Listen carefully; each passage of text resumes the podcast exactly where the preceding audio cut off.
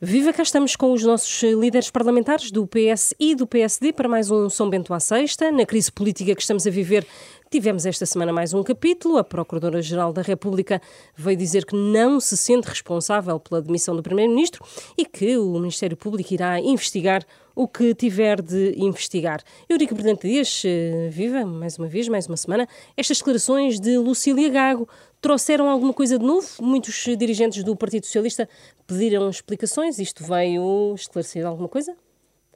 Pouca coisa, mas eu uh, permita-me só acrescentar, dando aqui a boa noite ao Joaquim Miranda Sarmento e naturalmente à Susana e a quem nos ouve, dizer que a frase da senhora Procuradora uh, era que não sentia responsável por coisa nenhuma. A expressão foi assim.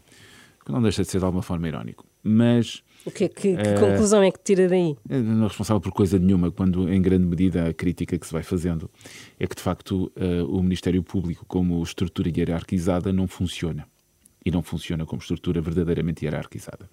E por isso essa frase da senhora Procuradora uh, acaba por, ironicamente, acabar por ser um autêntico sinal de, de, algumas das críticas que têm sido feitas à Procuradoria. Mas eu não gostava de, eh, de tratar só de forma irónica do tema. Eu acho que nós eh, vivemos tempos eh, perigosos.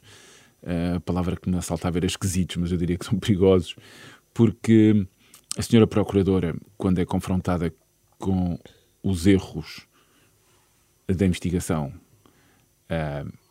e em alguma assunção de, de responsabilidades eh, que é devido ao Ministério Público, eh, nada diz, não responde.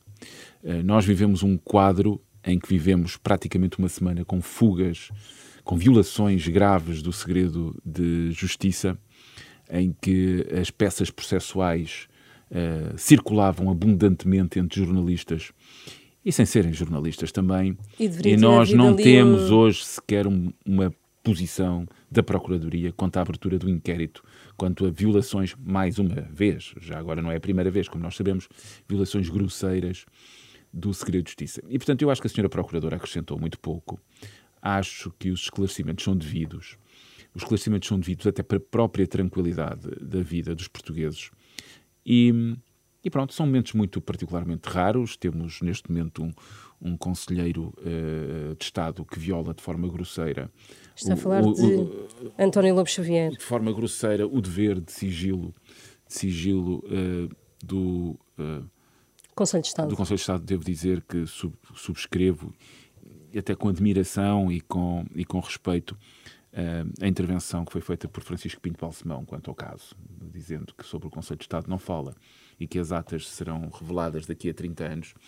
E, portanto, estes tempos perigosos, eh, tempos em que eh, há uma autêntica desconfiança e onde é evidente a degradação, a degradação das instituições, a intervenção da senhora Procuradora somou pouco. Eu não deixarei ainda assim de sublinhar um aspecto que me parece importante. Não está em causa, nem pode estar, a, a, a competência importante necessária uh, do Ministério Público investigar. É a sua responsabilidade, é o seu cometimento, é isso que deve fazer. Deve fazê-lo de forma eficaz, eficiente, responsável, no quadro das suas competências, e por isso uh, penso que perante o Broá, perante a minha surpresa, que expressei aqui há uma semana, pelo facto do último parágrafo ter sido escrita pela mão da própria Procuradora, uh, quando o, o TCIAP tinha proposto um comunicado. Acabou de garantir isso ontem a, a senhora Procuradora sublinhou. Acho que a densa uh, traz mais dúvidas do que propriamente esclarecimentos. Mas eu Para continuo terminar. fortemente empenhado em que, em particular o meu partido, o Partido Socialista, num momento em que teremos eleições dentro de pouco, em 10 de março, em que temos também a, a nossa disputa democrática interna para saber quem será o próximo secretário-geral, aquele que queremos que seja também o próximo primeiro-ministro. Acho que nos temos mais que concentrar nos problemas dos portugueses, temos que nos concentrar mais na proposta política e menos em discutir aspectos e processos judiciais. Joaquim Miranda Sarmento, eh, as palavras da Procuradora-Geral da República foram esclarecedoras, aquelas respostas tiveram sentido, ou pedir mais era uh, interferência? Bom, cumprimentar quem nos está a ouvir, o Eurico Brilhantias e a Susana Martins. Eu, eu, se calhar daria um passo uh, atrás antes de ir a, às declarações da, da Sra. Procuradora.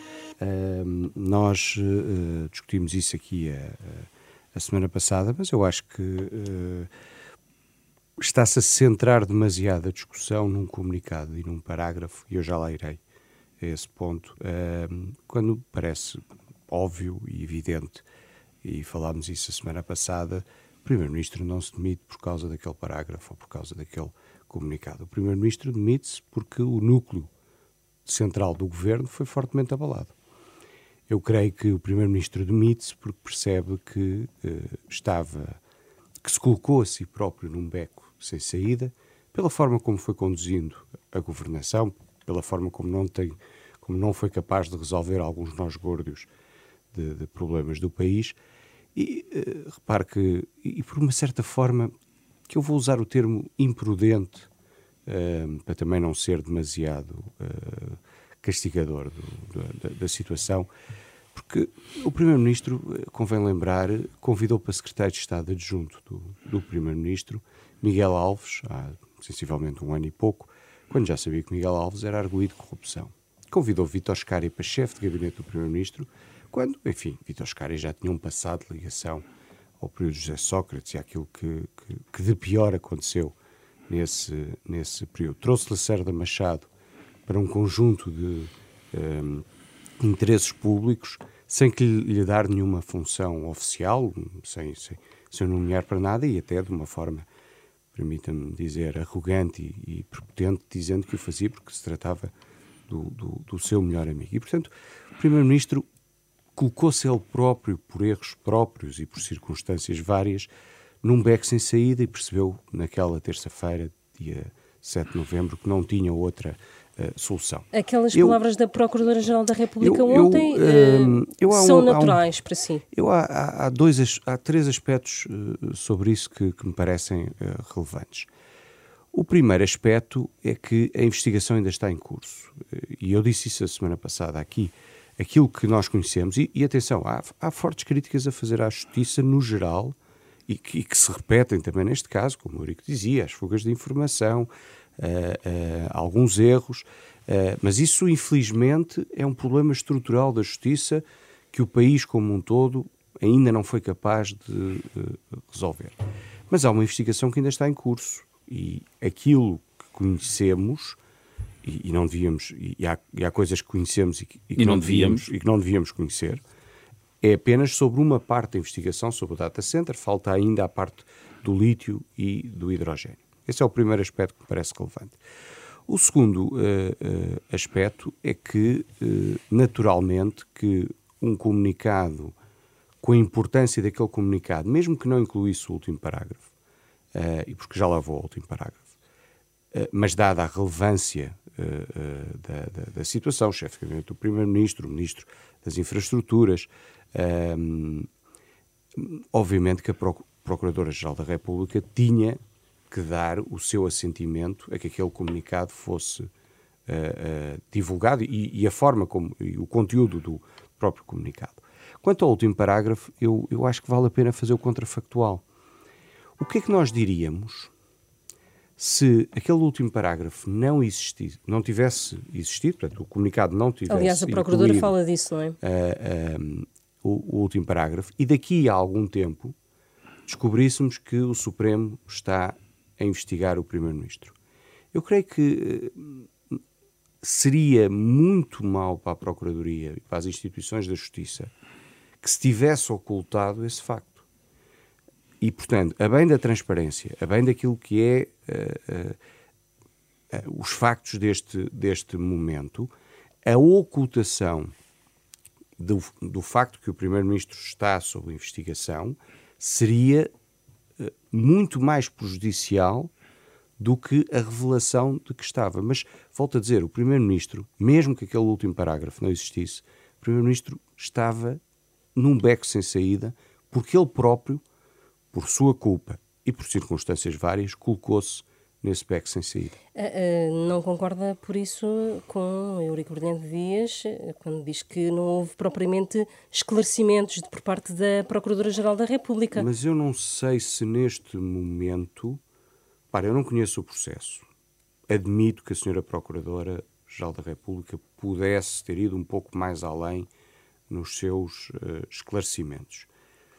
Mas uh, um, também não sei até onde é que, onde, até onde é que ela pode ir, porque uh, obviamente que qual, tudo aquilo que a Procuradora-Geral da República disser neste momento não só pode comprometer a investigação e o apuramento dos factos, como pode, caso, uh, enfim, se verifique constituição de, de, de, acusação sobre algumas pessoas, um, interferir naquilo que venha a ser, se eventualmente isso acontecer, todo o processo e, e, e eventual julgamento. E, portanto, eu acho que aquilo que o Eurico expressou, que todos concordamos, de que a justiça tem falhas graves, de que o segredo de justiça é, é permanentemente violado, embora em alguns casos não seja pelo, pelo, pelo lado público da justiça, não seja exclusivamente pelo Ministério Público ou por outra entidade da, da, da organização do Estado na justiça, porque há, há uh, violação do segredo de justiça que seguramente também é cometida por, por, por partes privadas, nomeadamente por, por aqueles que intervêm uh, uh, no, no, processo e que não são agentes públicos uh, em representação do Estado. Mas há problemas gravíssimos de, de demora dos processos, de, de, de, fuga do segredo de justiça, de algum trabalho que por vezes não é feito com a competência e eficiência que se exige a este tipo de, de, situações. Tudo isso é verdade, tudo isso é um problema gravíssimo que o país tem de, de, de, um mau funcionamento da justiça em vários aspectos, em várias áreas. Uh, isso uh, é uma coisa. Outra coisa é este processo concreto e querer misturar, até usando uma expressão que o Primeiro-Ministro gosta bastante, mas que não está a seguir neste caso, à justiça o que é da justiça e à política o que é da política. Agora, Eurico Prudente Dias, temos um outro caso a ser investigado pelo Ministério Público, que é este das gêmeas brasileiras, que se uhum. suspeita que terão tido um tratamento de favor no Hospital de Santa Maria e que, alegadamente, poderá envolver o Presidente da República. O caso já está a ser uh, discutido há, uns, há umas semanas largas. Hoje, o Ministério Público veio uh, confirmar que há um processo uh, aberto, há um, um inquérito. inquérito aberto. Em que é que isto deixa também a, a Procuradoria-Geral da República e a Justiça e o próprio Presidente da República? Em que águas é que nós eu, estamos a navegar? Perigosas, volto a dizer. Estamos a navegar em águas perigosas, numa judicialização da política, mas eu gostava só de dar dois apontamentos. Eh, o primeiro, é, discordo num aponto, numa questão com o Joaquim Miranda Sarmento, porque me parece evidente que a cronologia e a fita do tempo eh, vincula a demissão do Sr. Primeiro-Ministro ao conhecimento daquele último parágrafo. A fita do tempo é evidente, o Sr. Primeiro-Ministro esteve em Belém primeiro, não apresentou a demissão, e é na sequência da ida da Sra. Procuradora a Belém e, em particular, eh, da emissão daquele comunicado eh, e daquele último parágrafo, que não é da lavra do Ministério Público que está a investigar o caso, é da lavra da própria que o Sr. Primeiro-Ministro apresenta a admissão. E, portanto, nós podemos construir versões alternativas, mas a fita do tempo é relativamente clara. E depois dizer que me parece particularmente perigoso esta aproximação, porque, vamos ver, eh, diz o Joaquim Miranda Sarmento, e nisso concordo com, com, com o Joaquim, que nós não conhecemos uh, todo o processo, uh, mas conhecemos infelizmente, o despacho de indiciação. E sabemos que esse despacho de indiciação foi suficiente para fazer buscas e para ter e para deter, vou, vou, separar o deter do prender, cinco pessoas durante seis dias. E, portanto, eu, eu, quer dizer, eu não conheço. A investigação ainda está no princípio. Mas fizemos buscas, deixámos as pessoas sem liberdade durante seis dias e agora deixamos sobre elas este manto de suspeita e de suspeição. E, portanto, isso não é justo. Isso não é justiça. Isso não é justo para as pessoas. Não é justo para aquelas cinco. Como não foi, não foi justo para o Miguel Macedo. Como não foi eh, justo para muitos outros atores. Eu só pus o Miguel Macedo porque é um, é, foi um ministro do PPD-PSD que se demitiu no, no, caso dos vistos de gold e que depois foi inocentado. Portanto, isso não é justo. Assim como não é justo pensarmos que o Ministério Público só pode investigar e abrir inquérito por notícia. Por notícia pública. Ninguém. Sabia-se mais tarde que o Sr. Primeiro-Ministro teria um inquérito. Eu não sei quando é que eram mais tarde mas provavelmente podíamos saber mais tarde que o caso estava arquivado. Que é aquilo. Não, vou, não faço futurologia, mas que é aquilo que me parece mais evidente neste momento. Ainda para mais, porque se, se, se atendermos às notícias e se for verdade, este processo vai ser partido às postas. E, portanto, se for partido às postas com este processo de indiciação que temos, no, neste caso do, do Centro de Dados em Sines, meus senhores, nós. Uh, eu hoje nem sei se o inquérito foi aberto junto do, do, Supremo Tribunal. Nós hoje não sabemos se o inquérito foi. Não houve ainda esse esclarecimento por parte Nós não do sabemos Supremo. sequer se há inquérito. Eu hoje não sei se o, se o, se o senhor Primeiro-Ministro, se o Ministério Público, junto do Supremo, recebendo a informação, se abriu ou não inquérito ou se pegou naquele conjunto de informações e disse isto não tem qualquer fundamento, taxa o lixo. Portanto, este conjunto de questões que passa para cima do Primeiro-Ministro e o Primeiro-Ministro aí assumiu a sua responsabilidade porque não é um ministro como os outros. É evidente. Mas eu, não tenho sim. que saber, ainda por cima, quando nós sabemos que para abrir o inquérito hoje basta uma carta anónima e essa carta anónima fazer caminho. Gostava de voltar ao Quanto tema... à questão das gêmeas. Sim. Desculpe só este sublinhado. É, aquilo que eu mais que me preocupa uh, no, no, essencial aí é vamos, vamos ver. Uh, eu não, a única questão que para mim é relevante, o resto para mim tem pouca relevância, é saber se estas cidadãs, que estamos a falar de crianças, uh, se por uma razão ou outra passaram à frente de alguém, ou se isso implicou que elas tivessem um tratamento de favor. E, se houve um tratamento de favor, naturalmente estamos perante uma, uma, um ato irregular, no mínimo. Porque, vamos ver. Marta Temido já veio dizer que está disponível para explicações. Com é? certeza, até porque a senhora Ministra não tem intervenção nesse caso. Isso é, é, um caso, desde o ponto de vista, ou não tinha, a ex-ministra neste caso. É um, é um caso que eh, o médico é que receita, eh, é que diz que a terapêutica é, é adequada ou não, o Infarmed é que uh, autoriza a aplicação desse medicamento, que é um medicamento Mas é, é um caso que pode envolver agora, o Presidente da República. O Sr. Presidente da República, quer dizer, se houver, se estiver havido. Agora, eu não tenho nenhum fundamento para dizer que o Sr. Presidente da República teve intervenção. Ou alguém por ele, não é? Ou alguém por ele. Por isso, eu acho que nós devemos ser cautelosos, devemos defender as instituições, nós não devemos uh, defender as instituições às segundas, quartas e sextas e às terças, quintas e sábados, não. Portanto, devemos defender as instituições, não devemos criar este manto de suspeição sobre uma instituição tão importante como a Presidência da República e, e devemos deixar que, que é um inquérito uh, que faça o seu caminho sem fazer pré-julgamentos na praça pública da ação de quem quer que seja. Em último caso, pode ser a Assembleia da República a ser chamada para este caso. Uh, no quadro da Constituição, sim. sim exatamente. Uh, o Partido Socialista, nessa altura, fará o quê? O Partido Socialista, até chegarmos aí, vai muita água passará por baixo das pontes. Eu espero, naturalmente, que este que o, que o trabalho que tenha que ser feito pelo Ministério Público seja feito e que isso leve, naturalmente, a, a um arquivamento que é aquilo que é, que é razoável. A não ser que factos novos, só como sim, sim. a não ser que factos novos apareçam, mas sim. neste momento, com o quadro que tenho, não, não vejo porquê. Só, só um, um, um apontamento, e acho que para, para, para, terminar esse ponto, e depois também gostaria de, de falar do caso das. das uh, das gêmeas que tiveram o tratamento uh, no Hospital de Santa Maria. Um, nós temos de facto esta discordância, o Eurico e eu, o Eurico olha para sobre a fita, o parágrafo. Sobre o parágrafo e sobre a consequência do parágrafo. Não sobre o parágrafo, mas sobre a consequência do parágrafo.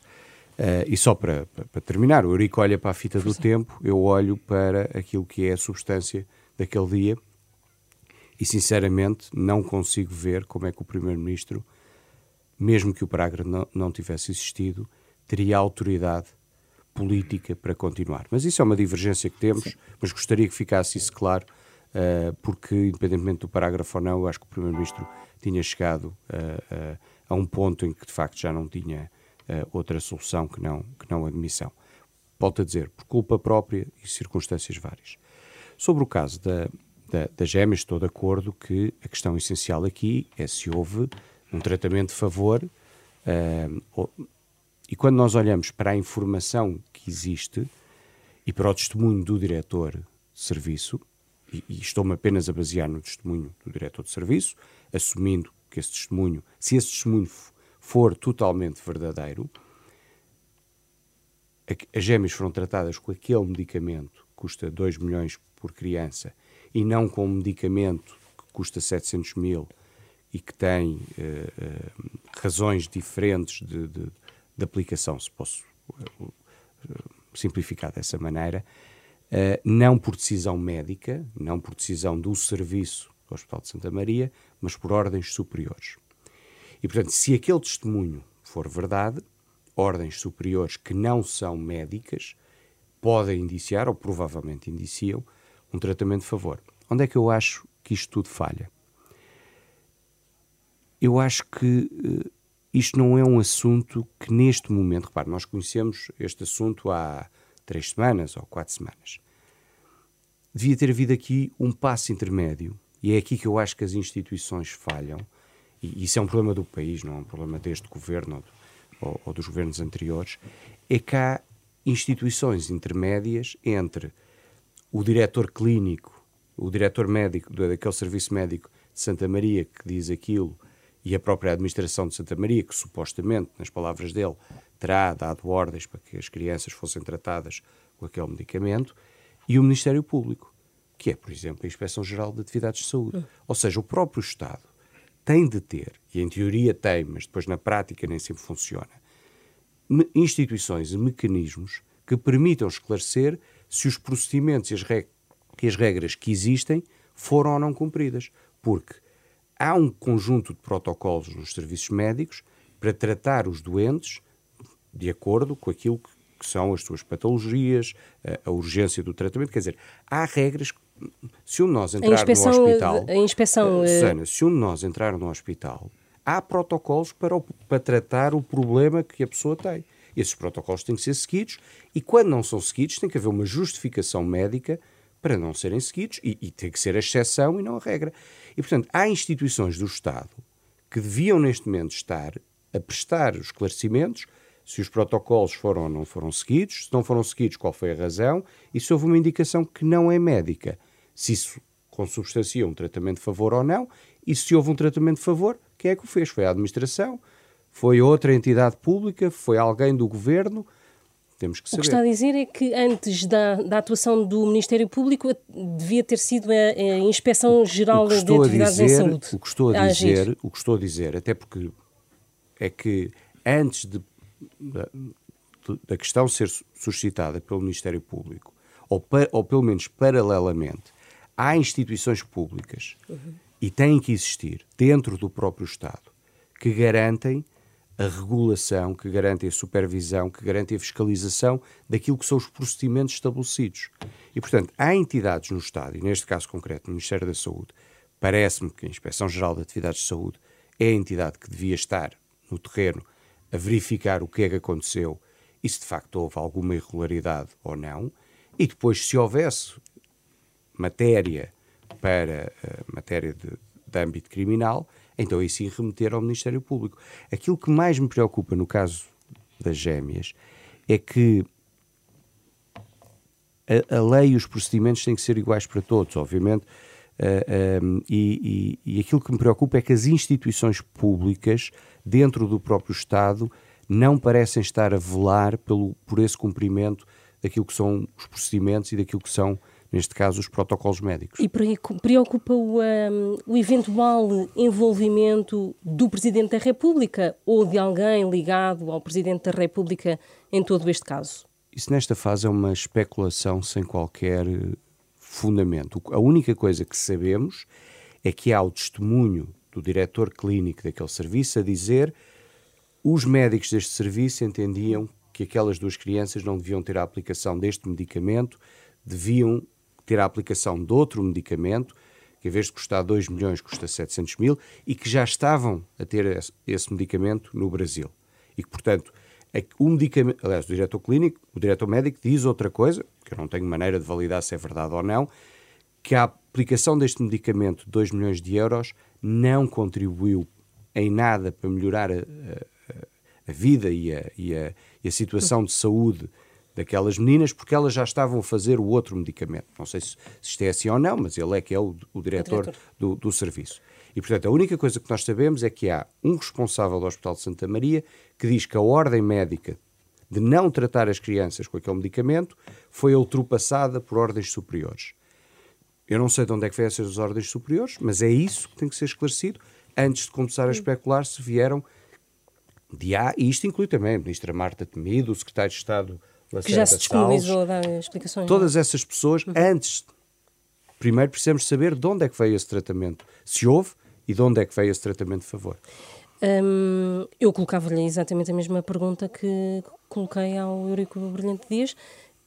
O Parlamento poderá ter aqui de pronunciar-se e tendo em conta todo Mas o contexto o, em que estamos, o, a é situação é que... constitucional, a situação constitucional é tão extrema e uh, uh, a materialidade daquilo que existe é tão insignificante que eu acho que nem vale a pena. Porque estamos pode ser no limite de constituir a Sua Excelência sobre claro, República como arguido. Pode ser um exercício. ainda estamos tão longe. Pode ser um exercício teórico para os professores de Direito Constitucional muito interessante para dois economistas, Estamos sinceramente, acho que não é, não é o momento, não, não, não, não tem materialidade. Agradeço a ambos mais uma vez, mais uma semana com o São Bento à sexta. Regressamos daqui a oito dias.